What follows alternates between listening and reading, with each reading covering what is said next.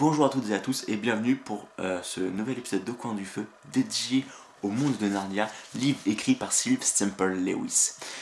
Euh, le monde de Narnia est un livre de, jeunesse, de petite fantastique, puisque nous suivons la, au tout début de chaque aventure des jeunes euh, enfants issus de l'Angleterre du XXe siècle qui vont être téléportés, invoqués dans un autre monde, celui de Narnia. Enfin, dans le royaume de Narnia qui se trouve dans un autre monde. Il faut savoir que euh, le livre que je vous présente, c'est un livre de livres. C'est un livre au pluriel, puisque euh, il comprend les sept tomes que Lewis a écrit qui relatent les aventures, le monde, l'histoire de Narnia. Alors, les sept livres sont dans l'ordre chronologique puisqu'ils n'ont pas été publié dans cet ordre-là entre 1950 et 1956, mais sont le tome 1, c'est le neveu du magicien, le tome 2, le très bien connu, le lion, la sorcière blanche et l'armoire magique, le tome 3, c'est le cheval et son écuyer, le tome 4, c'est le prince caspien, le tome 5, c'est l'odyssée du passeur d'horreur, le tome 6, le tome 6, c'est le fauteuil d'argent, et le tome 7, c'est la dernière bataille. Il faut savoir que donc que ce livre de, jeunesse donc, euh, a aussi une aura assez particulière autour de lui, euh, du fait d'une certaine euh, critique qui a été faite, que ce soit par Rawlings, donc l'autrice des mondes Harry Potter, mais par plein d'autres, sur l'aspect, sur la connotation religieuse qu'apporte l'auteur et le fait qu'il met en avant un peu trop le christianisme et le catholicisme. Puisque il y a certaines, il y a certaines rumeur qui court que Aslan serait une sorte de Jésus ou quelque chose comme ça. Euh, il n'empêche que euh, à la base c'est quand même un livre de jeunesse et quand euh, moi quand j'ai été jeune quand j'ai lu le livre en tout cas quand j'ai fait les, premières lectures des, des 5-6 premiers tomes je, je, n'ai pas vu le, cet aspect religieux mis en avant par l'auteur parce que c'est sûr il faut se rappeler que tout de même, euh, c'est un livre qui a été écrit euh, au milieu euh, du XXe siècle où les, les, mœurs et coutumes étaient un peu différentes, très différentes de notre monde à nous, de notre époque à nous, qui sont au début du XXIe siècle. Pour l'histoire, donc, on suit donc le, le, monde de Narnia, donc le royaume de Narnia, qui se trouve dans un autre monde que le nôtre, où les animaux parlent, où il y a de la magie, où le bien se combat le mal, et où euh, il y a tout un des règles qui existent, où les enfants peuvent devenir des rois et des reines. Et je dois dire que euh, quand j'étais euh, quand j'étais plus petit, j'avais hâte de, découvrir une armoire magique ou, un, train ou quelque chose comme ça de similaire ou une bague pour être téléporté dans ce monde-là, puisque c'est un monde où on va vivre pas mal d'aventures diverses et variées et pour finir pour la plupart du temps roi ou reine du monde de, du royaume de Narnia. Et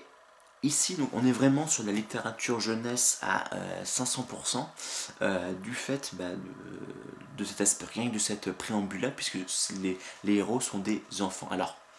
ce que je dis est un peu faux puisqu'on sait que, Stephen King met en place des, euh, des protagonistes héros enfants et ce sont pas forcément c'est pas du tout des, livres de jeunesse euh, pour la plupart, euh, même quasi pour la totalité, mais euh, le fait de parler d'animaux qui parlent et de magie et puis de ce genre de choses, on, est vraiment sur la littérature jeunesse et ça il n'y a pas photo. pour l'histoire, alors je, vais difficilement relater en moins de 10 minutes l'histoire des et le résumé des 7 tomes que compose l'histoire du, du royaume de Narnia, mais pour faire court, 6 euh, des 7 tomes donc, euh, parlent comme protagonistes des, des personnes de base, euh, des, des, des, humains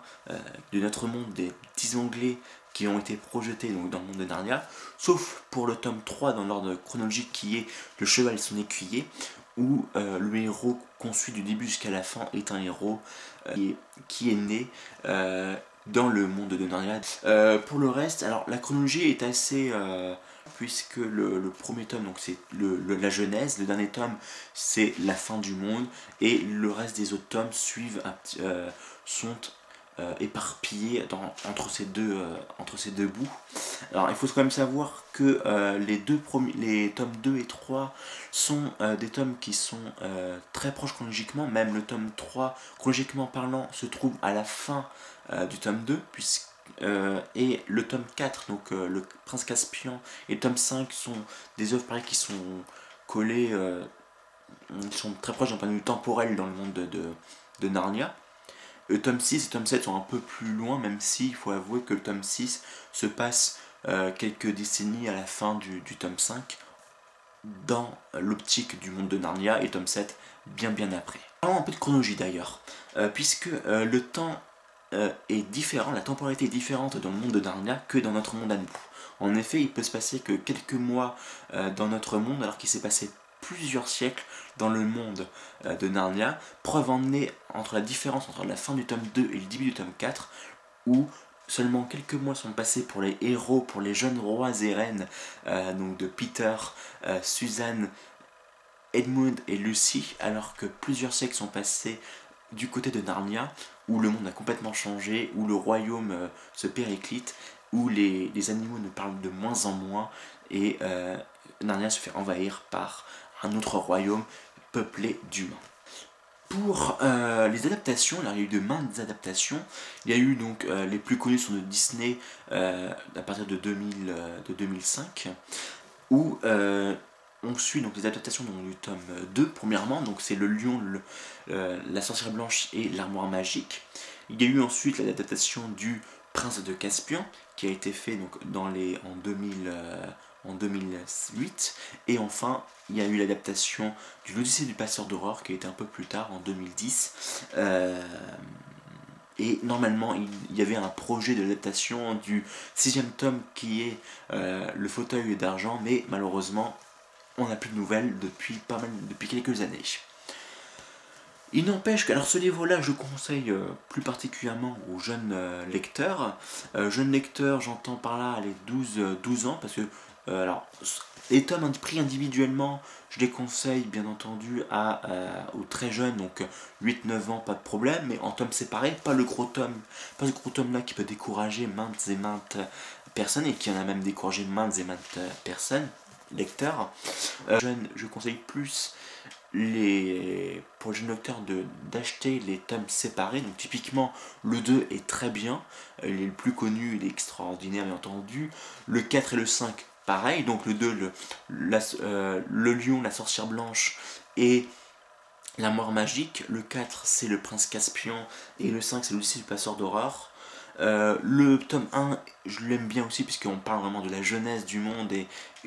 à mon sens, il est assez rigolo de, lire ce premier tome. Euh, les, trois autres sont un peu plus différents. Je trouve qu'ils sont un peu les